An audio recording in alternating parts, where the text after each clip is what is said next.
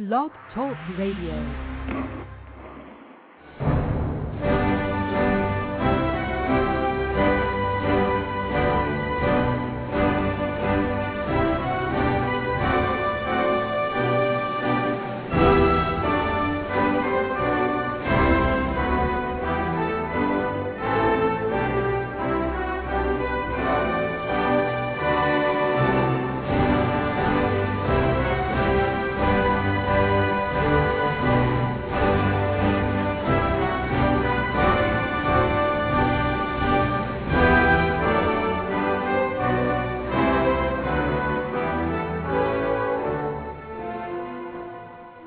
Meus amigos.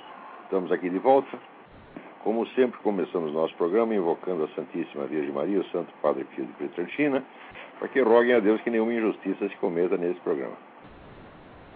Aqui alguém me enviou notícia de que o juiz da primeira vara criminal de Goiânia, GCI Alcântara, autorizou um hospital de Goiânia a praticar um aborto num caso que não está previsto em lei.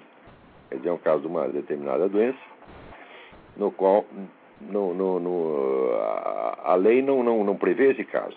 Quer dizer, nesse, o juiz simplesmente legislou.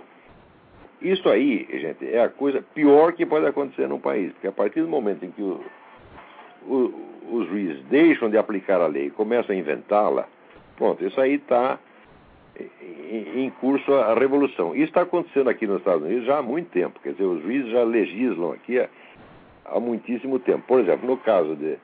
Né, no, no, estado de Massachusetts, o, o, governador Mitt Romney ele disse que tinha autorizado lá uma união civil gay por injunção da corte, quer dizer, a corte determinou que tinha que ser assim. Acontece o seguinte, acontece que o governador não é, não é obrigado a obedecer a sentença do juiz no caso. Tá certo? O governador tem que seguir a lei. Se o, o juiz determinou outra coisa, não interessa. Né? Mas isso aqui já, já, virou, já virou moda nos Estados Unidos há, há muito tempo. Então cuidado com essa coisa, gente. Isso aí, vocês prestem atenção nos juízes, porque essa turma de PT e outros partidos já está infiltrando gente na justiça, vai fazer 40 anos. Eles preparam as coisas com muita antecedência. Quando você percebe, você já está vivendo num outro sistema que não é aquele que você acredita que está vigente. E a coisa mudou e você não percebeu nada. Agora, prestem atenção aí, ó, que eu recebi uma, uma carta aqui da Ana Maria. Ana Maria. Né? É, Sempre ouvi dizer que PT e PSDB era a mesma coisa, mas eu não sabia bem porquê. Agora eu tenho uma noção e passo a compartilhá-la com o senhor, pois não sei se já ouviu dizer que o governo do estado de São Paulo, Serra PSDB, produziu uma cartilha para os professores e alunos de todas as séries de disciplinas. Inclusive estão no site da Secretaria de Educação. Ela dá aqui o site, o endereço é mas é procurar, Secretaria de Educação do Estado de São Paulo, você acha.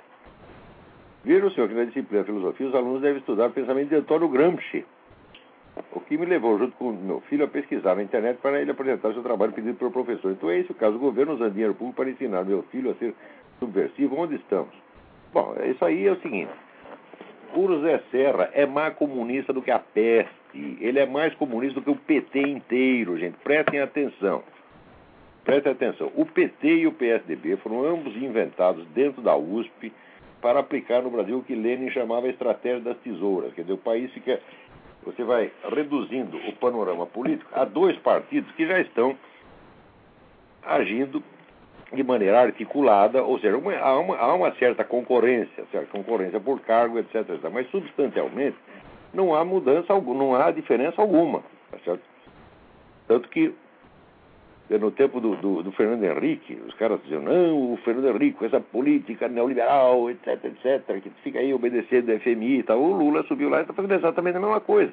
E, aliás, qualquer governo comunista do mundo que assuma o poder hoje, tá certo? Só, só implantará uma economia estatizada do dia para a noite se for completamente louco. Ou se for um boi de piranha, como eu acredito muito que Hugo Chaves é um boi de piranha, quer dizer manda um sujeito fazer uma loucura para todo mundo ir em cima dele, todo mundo presta atenção nele, enquanto isso você atravessa o resto da boiada, entendeu? Quer dizer, você está implantando comunismo na, na, América Latina inteira, mas o pessoal só fala de Hugo Chávez. Aliás, daqui a pouco eu vou comentar isso aqui. Né? É, é um trabalho que foi publicado aqui na revista New Political Science a respeito de Hugo Chávez, já vamos falar disso já já. É, mas olha, o próprio Lula, ele disse: Eu e o Serra estamos inaugurando um novo estilo de fazer política no Brasil. Mas é exatamente isso. Quer dizer, esses partidos sempre agiram de maneira articulada. Não acreditem, não, não acreditem que se houver uma, uma vitória no Serra no próximo eleição, alguma coisa substantiva vai mudar substantivamente. Não vai.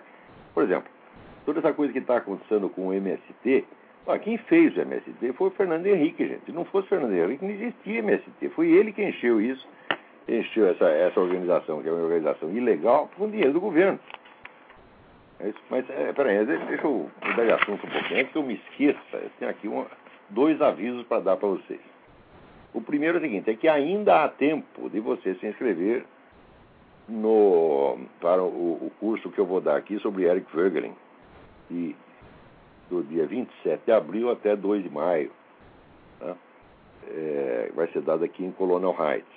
Ainda, ainda há tempo e ainda há algumas vagas. Então, pode se inscrever pelo telefone 041 9974 4443. Vou repetir, 041 9974 4443. E também queria avisar que há, vai haver no dia 25 de abril, sábado, das 9 da manhã às 13, no auditório do terceiro andar do Barra Shopping, na Barra da Tijuca, Rio de Janeiro, o, o encontro sob o nome A Uno América e o Eixo do Mal Latino-Americano, onde haverá conferência do Jorge Roberto Pereira, que é o fundador do Farol da Democracia, que está promovendo esse evento, e também do Alejandro Penha Esclusa. Alejandro Penha é um dos líderes da oposição venezuelana, foi candidato a presidente da Venezuela e é o fundador do A1 América. E também da Graça Salgueiro e do Heitor de Paula, que estão. A Graça Salgueiro, para mim, é, é, onde é o site da, da Graça Salgueiro, Nota Latina, é a única fonte confiável de notícias sobre a América Latina que existe no Brasil. Tudo o que não sai no restante da mídia e que é importante está lá. E às vezes a Folha de São Paulo, Estadão, tá, copia a Graça Salgueiro com seis meses de atraso. E finalmente o Heitor de Paulo, que é, é, para o meu gosto, o melhor comentarista político que tem no Brasil hoje. Vocês podem se inscrever pelos, pelo e-mail lspenitente, lspenitente, arroba faroldademocracia.org. Ah, há apenas 200 lugares, a inscrição custa 15 reais. Muito bem. Agora, aqui, essa semana, o, assunto, o famoso assunto dos documentos do Obama, né? E os engraçadinhos aí dizem, não, isso é só teoria da conspiração, isso é invenção de blogueiros, né? A gente fala assim com desprezo, são blogueiros de direita. Ora, blogueiros de direita, meu filho, são as únicas fontes confiáveis que tem, né? Qualquer blogueiro de direita é infinitamente mais confiável do que o New York Times. Mesmo que seja um alucinado, é mais confiável do que New York Times, Washington Post, etc., etc., que hoje são apenas órgãos de propaganda e desinformação. São apenas isso. Não é que eles fazem isso, não é que se desviam das funções do jornalismo de vez em quando. Não, não, não. Eles são somente isso. Não há mais jornalismo nenhum, nenhum, nenhum, nenhum. Um dia vamos explicar isso aí direitinho para ver a diferença que, que houve. Né? Quer dizer, distorção, mau jornalismo, etc. Ah, isso havia até a década de 70. De lá para cá, acabou. Né? O que existe hoje é o seguinte: é a desinformação total, manipulação cínica o tempo todo, que chega ao ponto né, de, de exigir que você quando você sabe de alguma coisa, quando você vê alguma coisa, você, você negue o que você está vendo para você acreditar no que eles dizem. Né? Essa semana foi, foi, uma coisa maravilhosa, porque o mundo inteiro né, viu aquela reverência do, do, Barack Obama com o rei da Arábia Saudita. Né? Todo mundo viu isso, é quase uma genuflexão. Está lá no, no YouTube, todo mundo pode ver. Pois não é que a Casa Branca divulgou uma nota e a, a mídia inteira copiou, dizendo não, ele não fez uma referência de maneira alguma. Porque você, você viu errado. É o negócio do Groucho Marx. É, afinal, você vai acreditar em mim ou nos seus próprios olhos? Então tem que acreditar no que eles dizem e não no que você está vendo. Dizer, e a, a mídia aceita isso, a grande mídia aceita isso e trabalha para Barack Obama. E a grande mídia nos Estados Unidos se transformou num estelionato. Aliás, no Brasil também, né?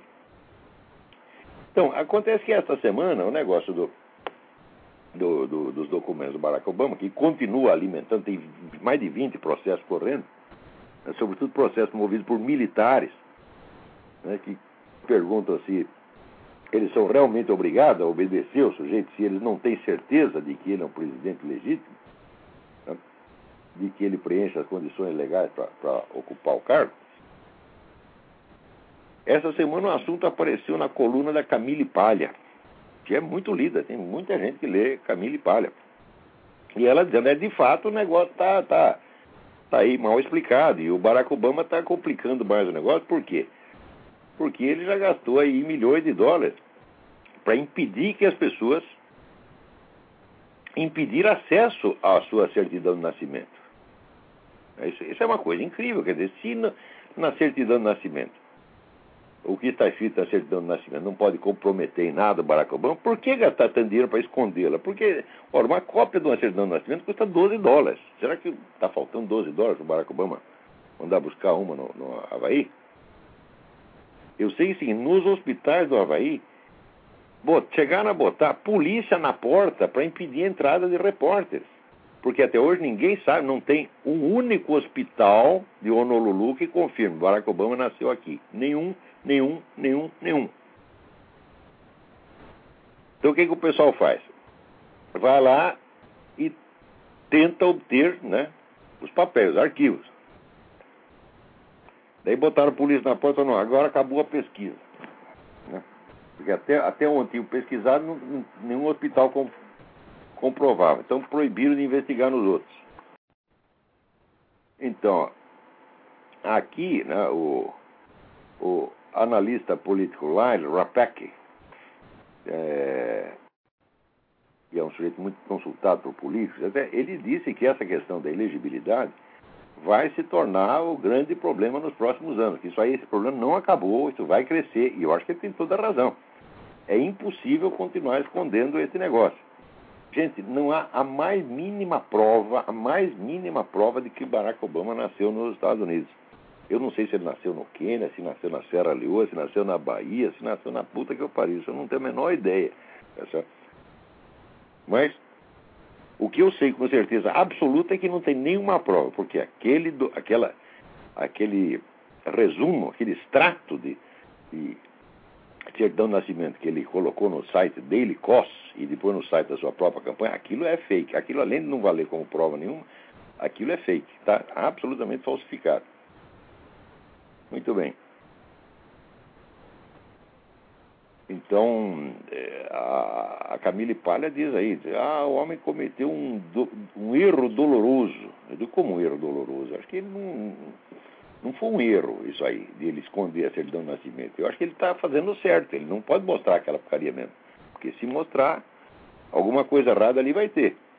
Tem tanta dúvida em torno disso, gente, a começar pelo fato de que na data de nascimento que ele diz, a mãe dele estava morando e estudando em Seattle, que é duas mil milhas de Honolulu. Né?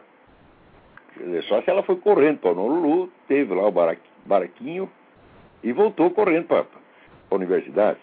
Né? E assim, agora, quando a pessoa não tem o que alegar contra isso, o fato da ocultação do documento é tão flagrante, tão evidente, né? é como o caso da genuflexão. Você tem que negar os seus próprios olhos. Né? Então, como é que eles fazem? Eles tentam inibir as pessoas para que as pessoas não façam perguntas e não, e não pensem no assunto. Então começa a rotular, dizer, não, isso aí é teoria da conspiração, isso é coisa de maluco, etc. Até muita gente do, do, do, do Partido Republicano, conservadores, não, nessa. O, pessoas assim, fiquei profundamente decepcionado. Ronald Kessler entrou nessa, escrevendo, que é um colunista em geral excelente. David Horowitz, né? Ann Coulter. Todas as pessoas dizem, não, esse negócio do Barack, os documentos do Barack Obama, isso aí é coisa de maluco. Eu digo, mas como coisa de maluco? Cadê os documentos? Você tem? Você viu? Não, então você está acreditando no Barack Obama sob palavra.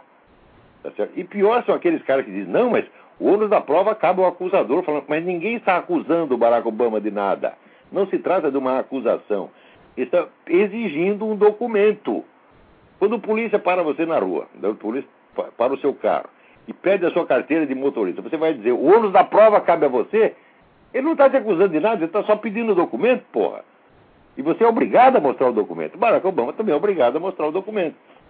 Por quê? Porque os outros candidatos mostraram direitinho. Né?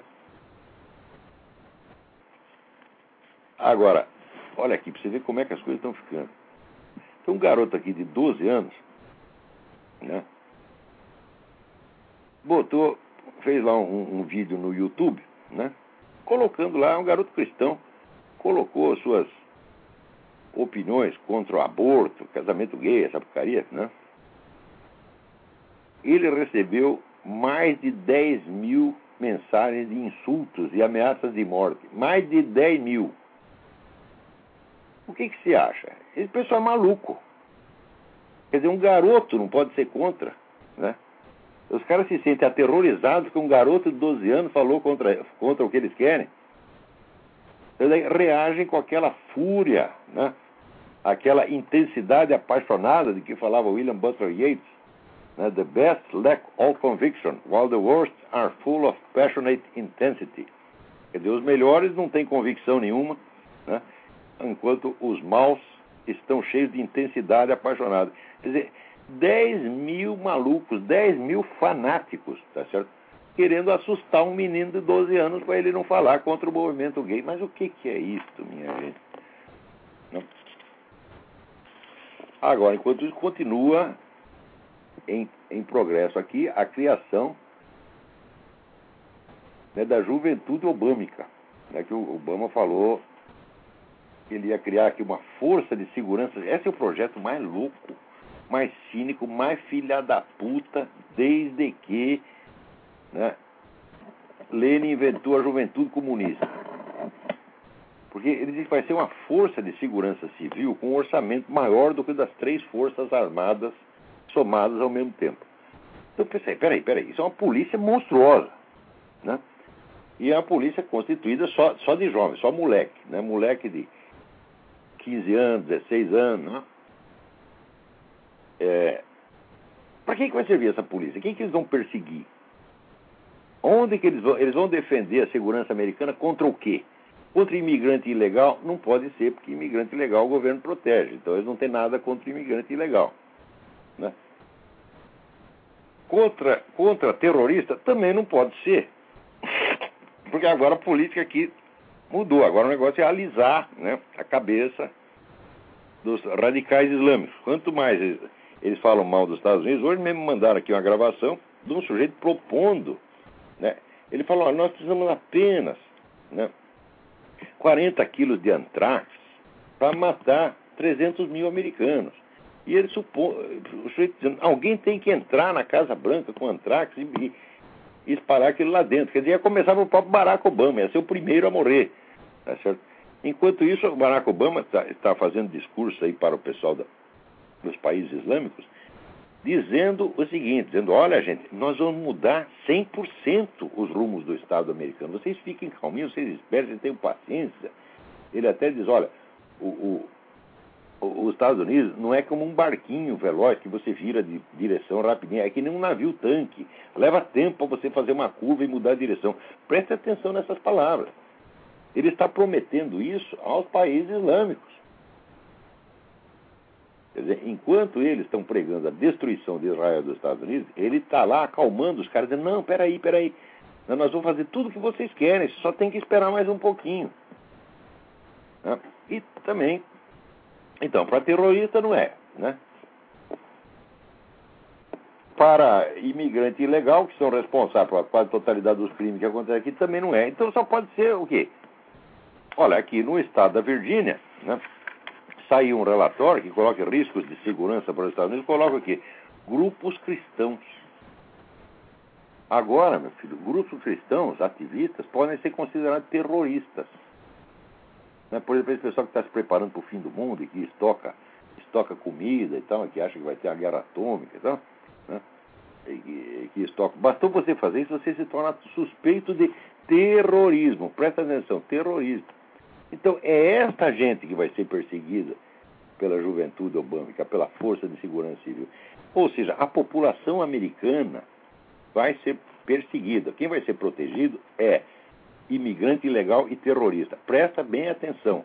O objetivo único e exclusivo do governo Barack Obama é isso: enfraquecer os Estados Unidos no exterior tá e, inversa e complementarmente, aumentar o poder de controle do governo americano sobre os cidadãos americanos.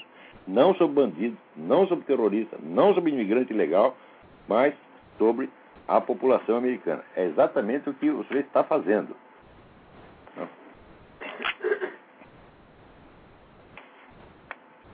Agora, para ver como esse negócio de, de globalismo, né?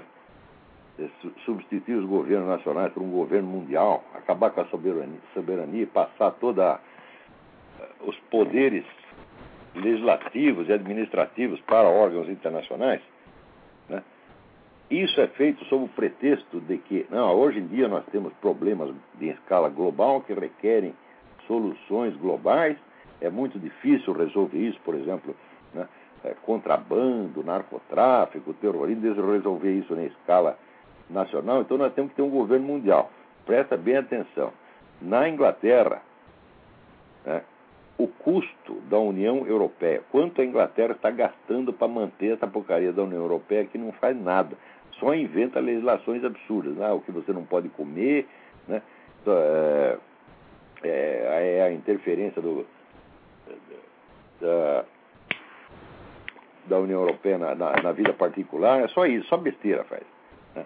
O Parlamento Europeu não faz absolutamente nada. Bom, essa porcaria está custando 106 mil libras por minuto. Minuto. Quer dizer, até terminar o programa aqui, né, vocês façam o, o cálculo, né? Então terá sido a cada 10 minutos, 1 milhão, né? 106 mil libras, né?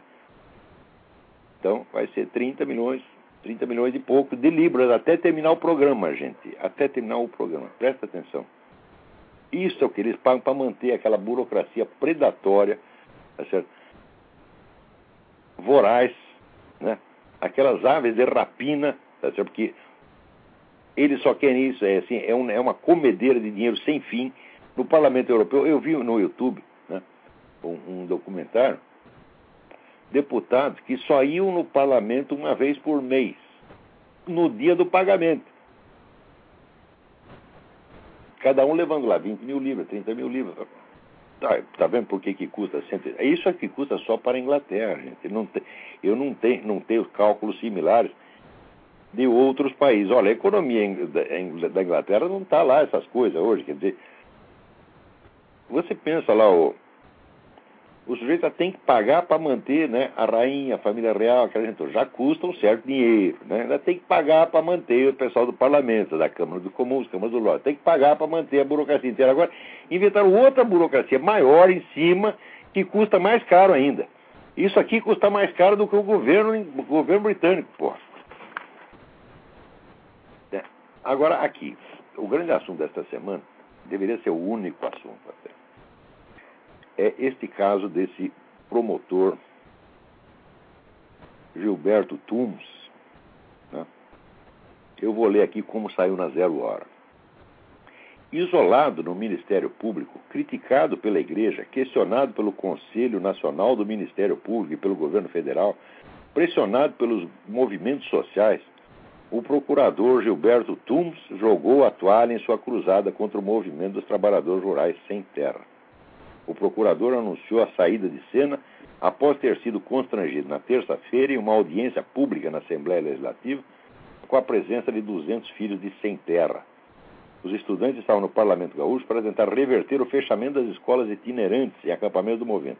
Essas escolas ensinam só marxismo, leninismo e técnicas de guerrilha rural e urbana. São, escolas da Revolução, escolas de criminalidade. E o promotor estava tentando né, obter o fechamento dessas escolas, ou pelo menos que elas parassem de ser financiadas com dinheiro público. Tá certo? Quer dizer, aí é o governo financiando a subversão mesmo. Tá certo? Muito bem.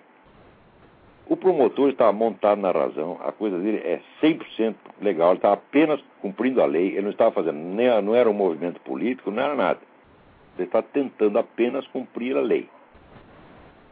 Então, o que que ele, com o que que ele se defronta? Com um movimento nacional enormemente articulado que junta os partidos de esquerda, né, o próprio Ministério Público, todinho contra ele, presta atenção, esse bando de promotores, bando de filha da puta, é isso que são, tá certo? Que estão lá para descumprir a lei, estão lá para promover a subversão, isolam o camarada, se junta à igreja, gente. É isso que vocês chamam de igreja. Presta atenção a essa molecada aí. Né? Outro dia, um, um daqueles merda catoliquinhos disse assim: Não, mas se você descobre que um bispo trabalha para a KGB, ainda assim você tem que obedecê-lo, porque ele foi ordenado bispo. Veja a mentalidade, gente. Quer dizer, o sujeito quer que o princípio da obediência seja respeitado em oposição ao princípio de hierarquia. Que eu saiba, obediência é hierarquia, gente. Ele obedece o superior dele e você obedece a ele. Agora, se ele está indo contra o superior, está indo contra o Papa, está indo contra a igreja, você vai ter que obedecer o cara. Quer dizer, isso é levar o servilismo à última instância. Isso aí é absolutamente demoníaco, isso é blasfemo e demoníaco. E isso é o que está sendo ensinado para os garotos como se fosse catolicismo no Brasil. Quer dizer, é obediência incondicional qualquer bispinho de bosta. Experimenta esse bispo, vir dar uma ordem para mim para ver o que acontece. Tá certo? Eu enchi a cara do joelho de porrada dentro da igreja dele, batia nele dentro da igreja e dizia, sai daqui, filho de uma puta. Porque não é que você não é bispo, você não é nem um membro da igreja, você é um maldito excomungado. Eu sou um pecador, um merda, um filho da puta, mas eu sou um membro da igreja. E você não, você está fora. Sai daqui. É o que vocês têm que fazer, gente.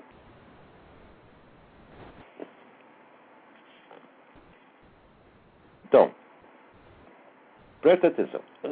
Anos atrás eu escrevi um artigo dizendo o seguinte: dizendo que os partidos de movimentos de esquerda tinham conquistado o monopólio absoluto da política no Brasil. Só eles podem fazer política.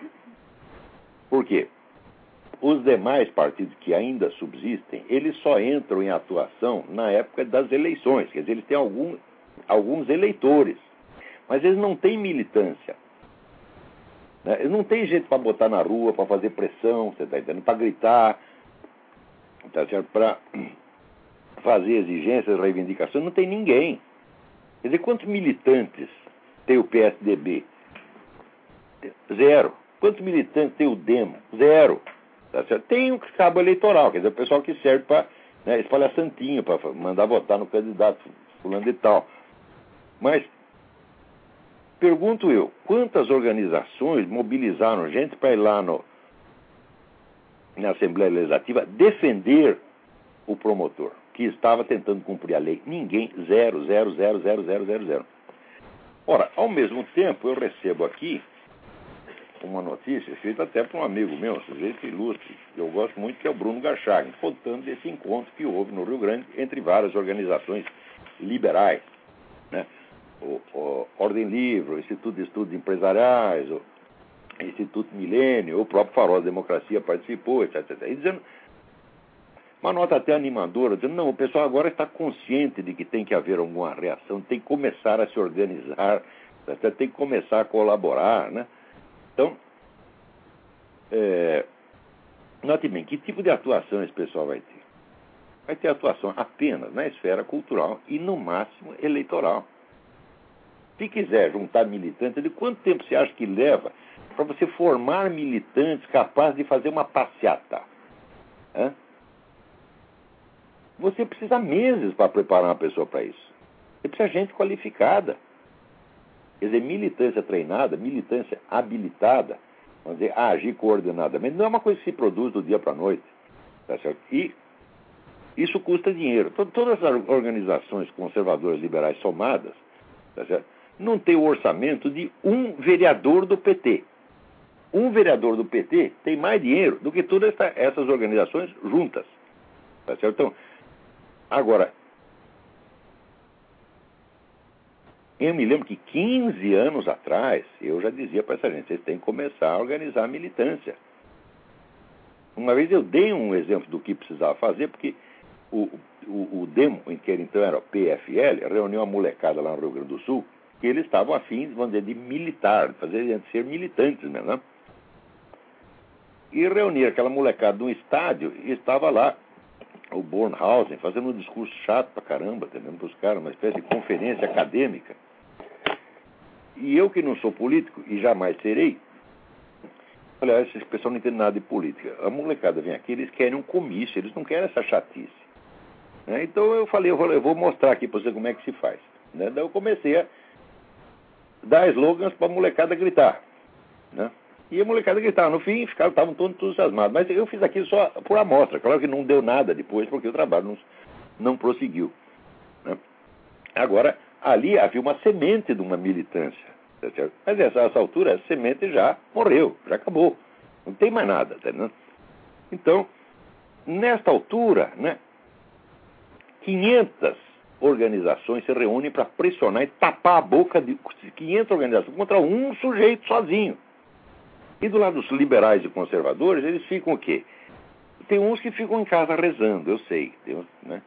Eles estão muito ocupados, estão combatendo espiritualmente o, o comunismo. Né?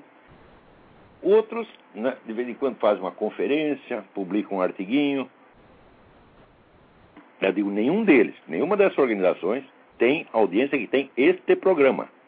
Este programa aqui, tá no qual, no, no, o que orçamento zero, tá esse programa com orçamento zero atinge muito mais gente do que todas essas organizações somadas. Tá? Porque tem uma diferença. Eles não sabem fazer as coisas e eu sei. Eu estudei o assunto e eu sei como é que se faz. Eles simplesmente não sabem. O que eles sabem é tratar de assuntos acadêmicos, sobretudo formular modelos de sociedade. Né? Eu, de tudo que eu ouvi desses liberais, 80% é como a sociedade deveria ser. Deveria ser assim, assado tal. Quer dizer, estão pensando na sociedade ideal, uma coisa hipotética. É, por exemplo, esse pessoal que diz que é libertarian, que diz, não, tem que privatizar tudo e tal. Bom, isso é uma ideia que você tem, tá certo? Mas, concretamente, agora, na situação real que está na, na sua que está em volta de você. O que, que você vai fazer? Nada, vai fazer nada, vai ficar sonhando com o seu modelo de sociedade ideal. Então eu escrevi já há muitos anos que a esquerda havia chegado a obter um monopólio da mobilização popular e, portanto, o um monopólio da política. Tá certo? E essa turma, vamos dizer que se diz de direita, ainda está pensando em se unir. Mais de 10 anos atrás, eu lembro que eu estava falando no, no no, no Fórum da Liberdade, lá no Rio Grande do Sul. E eu, naquela época, como eu estava trabalhando no livro O Exército na História do Brasil, que é um livro da Biblioteca do Exército, eu estava muito em contato com o Milico, conhecia muito o Milico, sabia o que, que ele sentia, conhecia os sentimentos deles.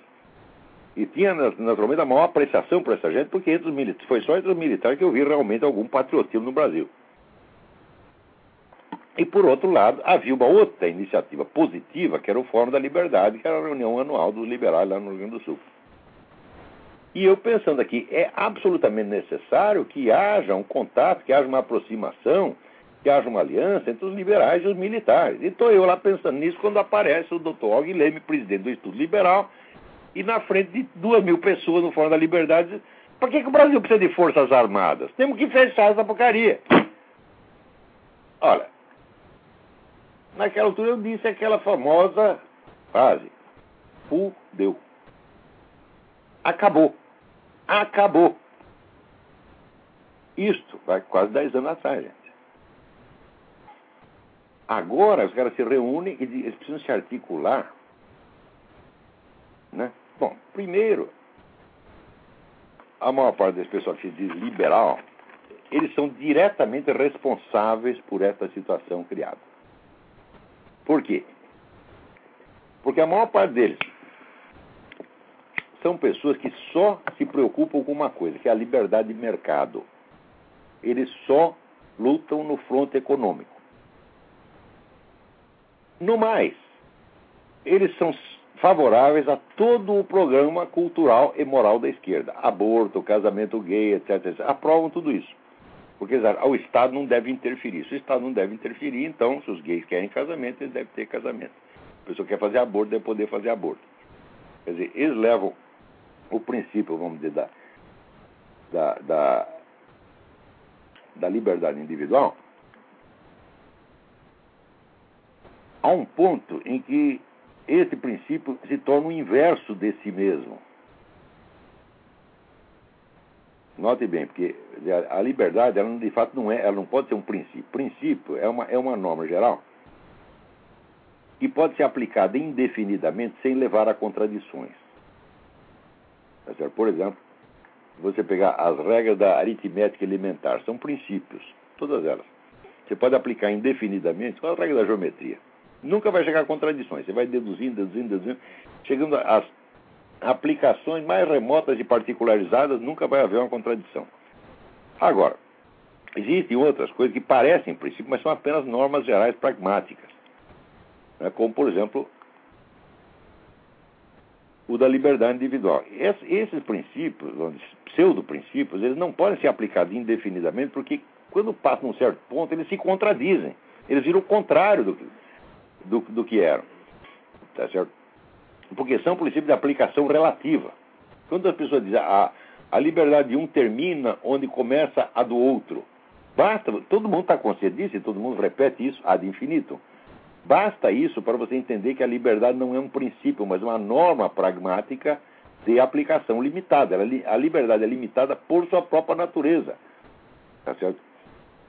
Não é que eu estou querendo limitar. Não, a liberdade ilimitada seria o poder ilimitado. Se você tem liberdade limitada, então você vai acabar com a liberdade de todo mundo. Tá certo? Então, quer dizer, a liberdade considerada na esfera civil, ela é necessariamente limitada. Então você não pode tomá-la como princípio geral tá certo? da sociedade de maneira alguma. Quer dizer, a liberdade é um dos componentes que entra na concepção da sociedade, mas não pode ser o componente fundamental jamais, jamais, jamais, jamais. Por quê? Se uma regra limita a outra, então ela predomina sobre ela.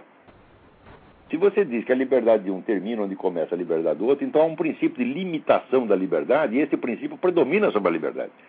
Porque é ele que a limita e não a liberdade que o limita, por sua vez. Então, isso é, a divisão dos interesses legítimos predomina sobre a liberdade. Ou seja, o, o princípio de justiça, que é sum, quique, tribuere, dar a cada um o que é seu, não tomar o que é do outro, predomina sobre o princípio da liberdade. Tá certo? Então, o sujeito que se define como liberal, libertário, ele já começou com a coisa errada. Porque ele é a favor de alguma coisa que só ele mesmo reconhece, não em palavras necessariamente, mas por dentro ele sabe, que é um princípio, na realidade, limitado. Então, ah, eu sou a favor da liberdade, etc, etc. Tá bom. Meu filho, isso aí, você dizer isso e não dizer nada é a mesma coisa. Porque essa tua liberdade, a liberdade que você está falando, ela necessariamente estará subordinada a algum outro princípio. E, na prática será esse outro princípio que você estará defendendo e não a liberdade. Você tá, pode defender um princípio de justiça, digamos, um princípio de ordem, tá certo? mas não a liberdade. Quer dizer, o cara que diz que é um defensor da liberdade, ele é um defensor de alguma outra coisa na prática, e não da liberdade em si. Tá a liberdade é uma qualidade secundária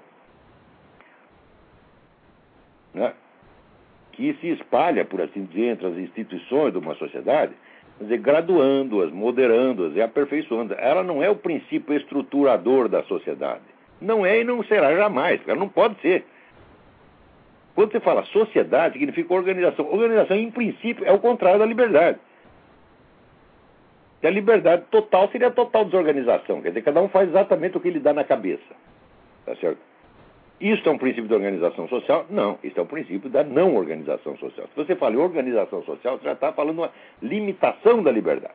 Então, a sociedade começa com uma limitação da, da liberdade individual. Isso é a coisa mais óbvia do mundo. Isso aí, uma alcateia de lobos uma matilha de cachorro sabe disso. Tá certo?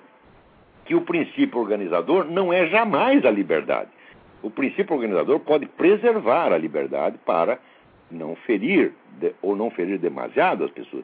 mas ele não pode ser baseado na liberdade. Então, qual, qualquer um que se diga essencialmente um liberal ou um libertário está dizendo uma mentira. Ele está proclamando como princípio fundamental algo que não é o que ele realmente defende. Porque se, se, for, se ele defender isso, então não é um, de fato um liberal, ele é um anarquista. Tá e anarquismo não é liberdade. Anarquismo é a lei do mais forte. Você jogar uma bomba na casa do sujeito, tá que é o modus operandi preferido dos anarquistas desde que eles existem, né, não é propriamente respeitar a liberdade do cara. Então você vê que todo esse meio dito liberal, a direita brasileira, são pessoas de uma desorganização mental e de uma incultura política monstruosa, monstruosa. Né? Por exemplo, tem pessoas que chegam lá e têm a cara de pau de dizer: não, religião não tem nada a ver com política. Eu digo: ah, me mostre uma sociedade que tenha sido assim, meu filho. Me mostre uma sociedade onde o Estado se constituiu tá sem ser em cima de um modelo religioso que o legitima e o orienta por dentro. Nunca houve. Ou você vai ter o Estado religioso ou você vai ter um Estado antirreligioso. O Estado leigo, neutro, não existe. Isso é uma besteira, isso é uma mentira. O Estado leigo americano foi todo baseado no cristianismo. Está aí o livro do Benjamin Morris, tá certo? que é um livro de 800 páginas, que é um clássico e mostra lá que o o Estado americano foi todo concebido com base na Bíblia. Tá? O Estado soviético foi concebido na base antirreligiosa, na base da destruição da religião, tendo por objetivo fundamental a destruição da religião. O Estado neutro é impossível, isso é uma besteira, isso é gente que não examinou o problema. Olha, o Eric Wegener chamava de fundamentalista todo sujeito que acredita numa coisa que ele não sabe o que quer dizer. Né? Então, você diz assim, ah, eu creio em Deus Pai Todo-Poderoso. Mas o que, que, é isso? Me explica o que, que é isso. A gente não sabe. Tá certo? Então, esse é um fundamentalista. O cara diz, eu acredito na liberdade. Então me explica como é que é a liberdade, como é que funciona na prática, como é que isso é na realidade. E se você não, não concebe o equivalente real daquilo que você está dizendo, naquilo em que você diz acreditar, então você é um fundamentalista porque você acredita em símbolos. Tá certo? E não em realidades. Ora, esse pessoal liberal tudo acredita em símbolos, é tudo fundamentalista. Quer dizer, a crença irracional predomina sobre a atitude séria. Porque a gente tem que se posicionar, não é assim, ah, eu sou a favor disso, sou a favor daquilo. Em primeiro lugar, você tem que saber a realidade, saber do que se trata. Meu filho, quando você entra num campo de futebol, você sabe quem está jogando, você sabe quais são as regras do jogo. Tá e quando você toma partido de um dos times, você sabe o que está fazendo. Né? Agora, você entra numa luta de boxe, tá certo? E dizem quem você está apostando? No Corinthians. Fala, mas o Corinthians não está na luta, meu filho. É o que esse pessoal faz. Eles tomam partido em coisa que não tem nada a ver com o que está efetivamente em jogo. É um pensamento alienado, louco. Por exemplo, o sujeito diz, ah, eu sou a favor da liberdade de mercado. Meu filho, no mundo inteiro, hoje todo mundo é a favor da liberdade de mercado, os comunistas também.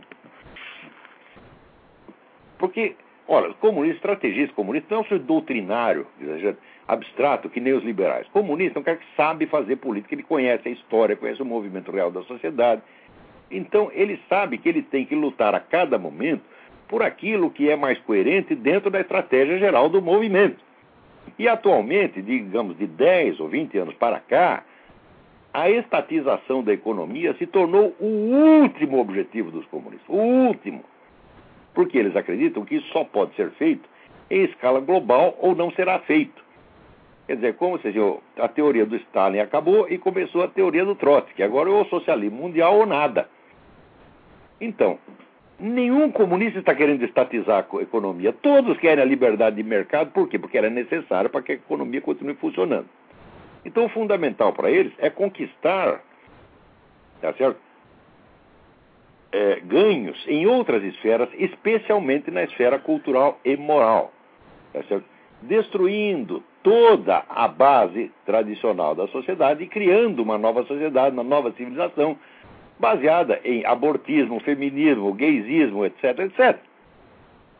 Ora, se o sujeito é liberal e diz eu defendo a liberdade, eu sou anticomunista porque eu defendo a liberdade de mercado, tá E como eu sou um defensor da liberdade, então eu aceito que o Estado não pode se meter nesse negócio de aborto, casamento gay, etc, etc, etc.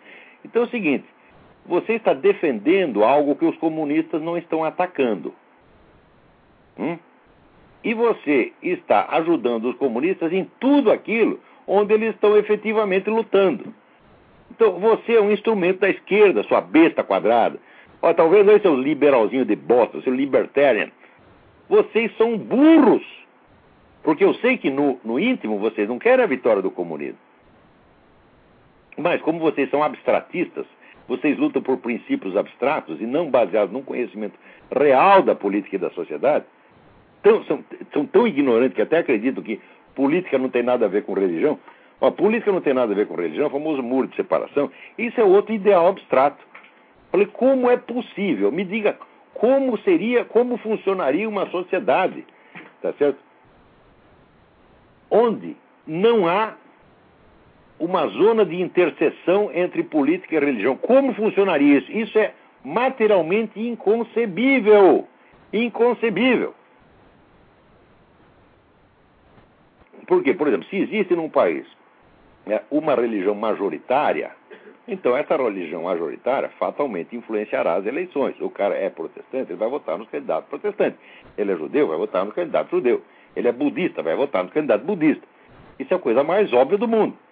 Então, aos poucos, necessariamente, a influência dessa religião se fará sentir na religião, agora você, na, na, política.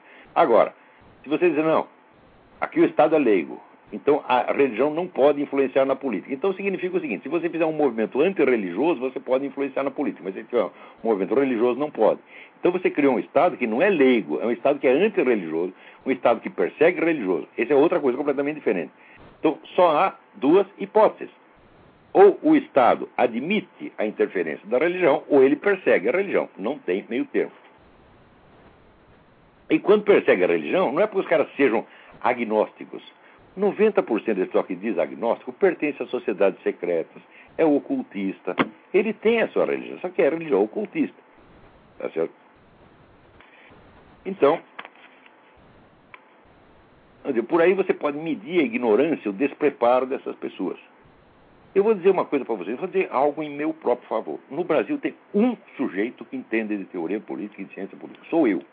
Não há mais ninguém, mais ninguém. Se você pegar, depois de mim, quem mais entende é o Heitor de Paula. Mas pergunta para o Heitor de Paula, Heitor, você conhece teoria política? Ele vai dizer não. Eu sou um comentarista político, não um cientista político. Não um filósofo político. Né? Então, no Brasil tem eu, que entendo disso. Esse pessoal não entende nada, nada, nada, nada, nada, nada.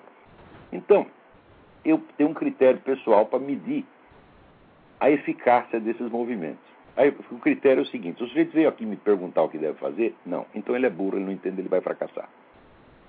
Porque, por exemplo, agora nesta reunião que houve, vem de novo aquele negócio de concentrar os esforços na economia, na defesa da liberdade de mercado, eu digo, bom, mas escuta, esse foi o mesmo erro que já foi cometido 20 anos atrás e já levou à derrota.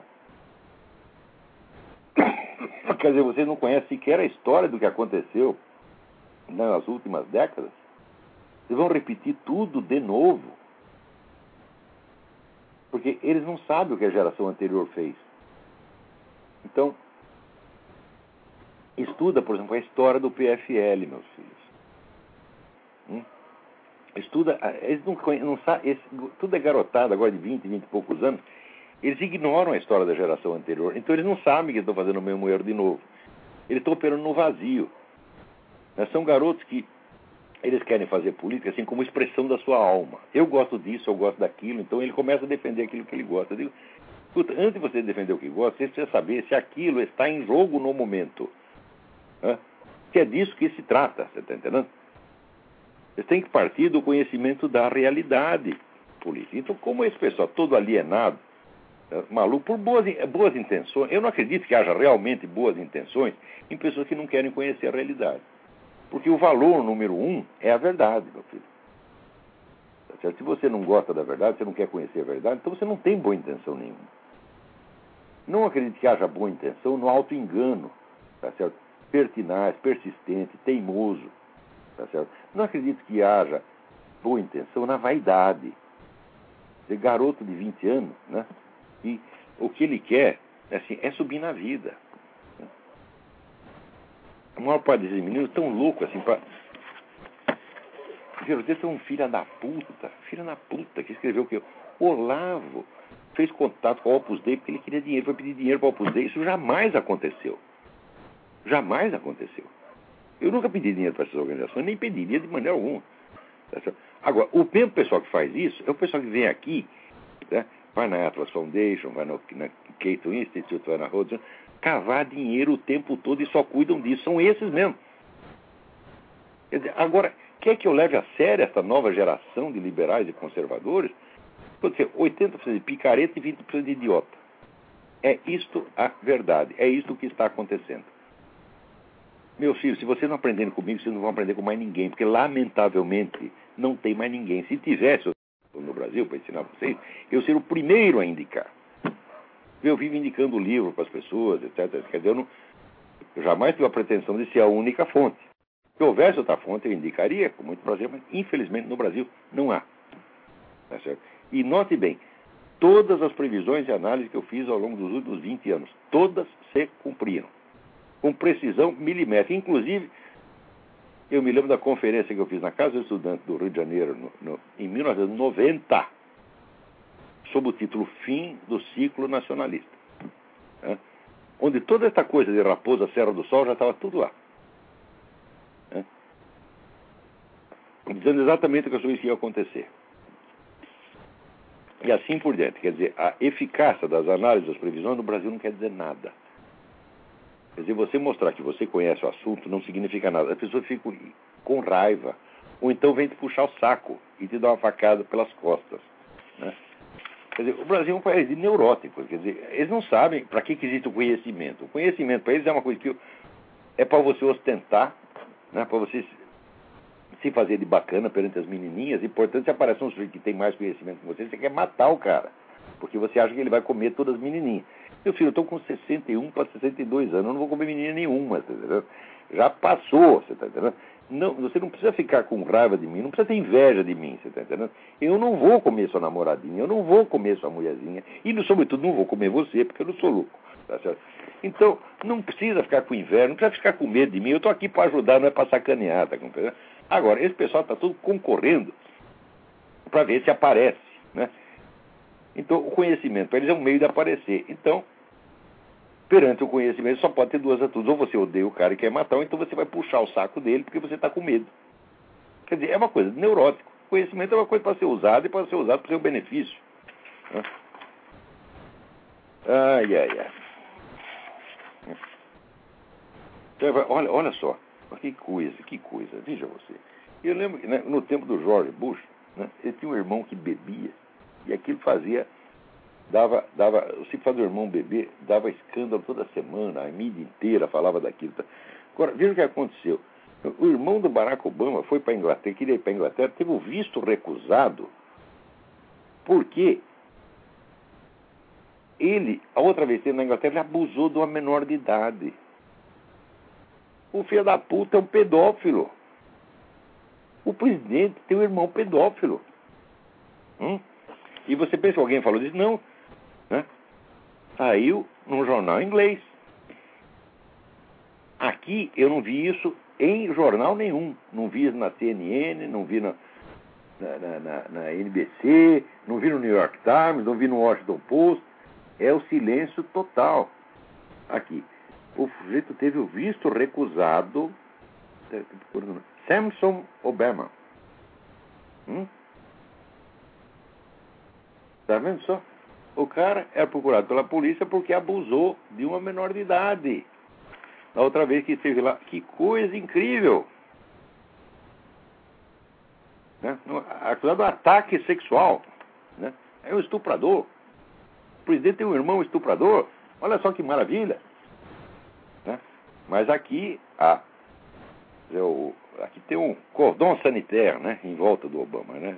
Proteção, círculo de proteção. Agora, o Obama pode fazer tudo. Veja que coisa maravilhosa. No programa passado eu comentei do censo, que é o Barack Obama, antigamente ele tinha o escritório do censo, que era funcionava submetido ao parlamento, portanto bipartidário, e que o Obama mandou instalar aquilo na Casa Branca, dentro da Casa Branca, onde ele pode ficar lá fiscalizando o censo. Aqui quem domina o censo domina a eleição, porque o censo faz o zoneamento eleitoral. Então, só o fato de você querer né, o censo sob o seu domínio já é suficiente para você ver que é desonestidade. Né?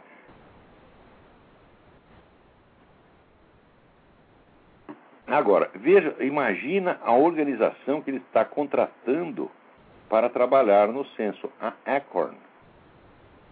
Acorn é aquela turminha que falsificou milhares de títulos de eleitor para eleger o Obama, gente.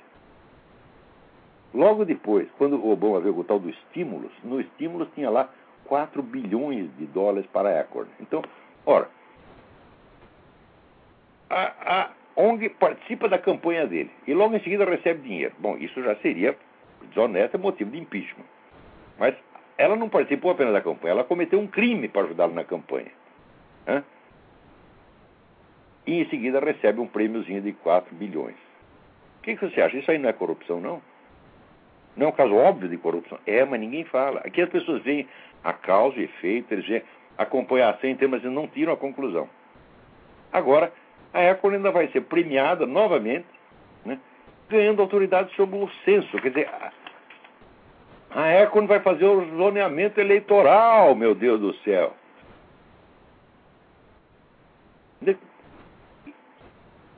Pensa que isso aqui está dando escândalo? Não. Saiu numa revista, uma revista importante que é a Newsmax. Mas, para dizer, quanto americano lê o Newsmax? Um milhão? Um milhão no meio de 300 milhões? Não chega a um milhão. Não creio que seja um milhão.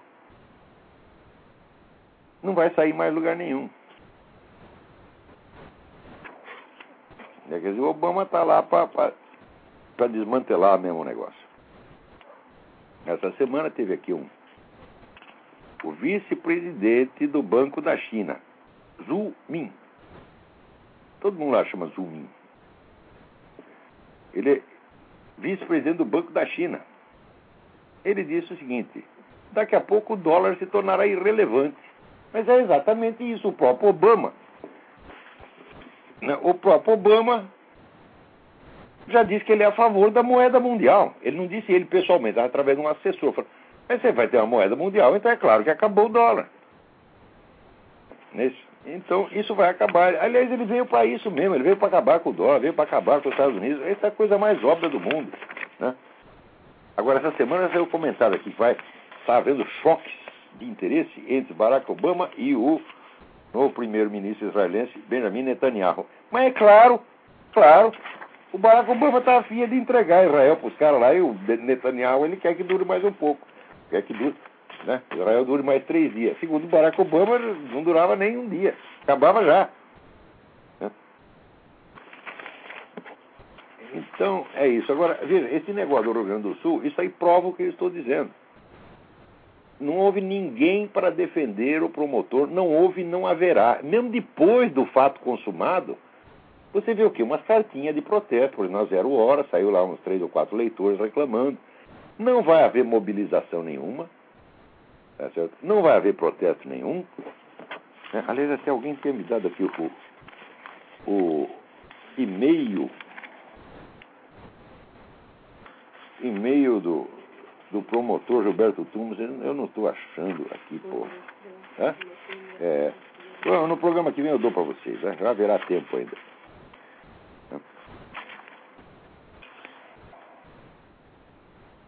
Agora, aqui me chega uma denúncia, eu não vou dizer nem o nome do cara. Você vê como as coisas estão. Como as coisas estão. Hum?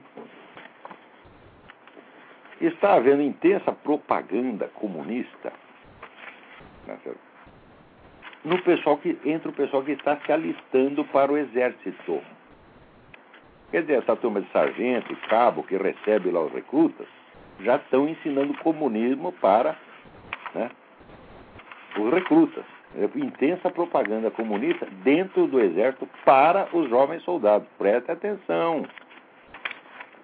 E aí, o que estão fazendo vocês aí, comandantes militares? Cadê, cadê o bando de generais aí? Né? O Lula, quando falou bando de generais, acharam que era ofensivo. Né? Olha, eu acho que é até elogioso, porque ele reconhece que os caras são generais. Né? General, o que quer dizer general? Quer dizer o geral, como se o geral da ordem dominicana, pronto, quer dizer, é o sujeito que tem o comando geral da coisa, né? Ele não é espe específico, ele é geral. Né? Então ele tem a obrigação de quê? De fiscalizar tudo, de saber tudo, de coordenar tudo. Né? Se pensar assim, falar, olha, no Brasil não tem nenhum general, só tem especial, só tem o específico. Porque como é que uma coisa dessa acontece dentro do exército? Hã? Cadê o comandante do exército? Tem comandante? Tem, então está todo mundo ocupado em dar condecoração para Dilma Rousseff, para Lula, etc, etc. É isso. Né? Então, olha, gente, as Forças Armadas têm uma história honrosa, tá certo? Mas eu acho que, como instituição na qual você pode confiar o futuro do Brasil, eu acho que já acabou ninguém ali vai fazer nada. Nada, nada, nada, jamais. Né?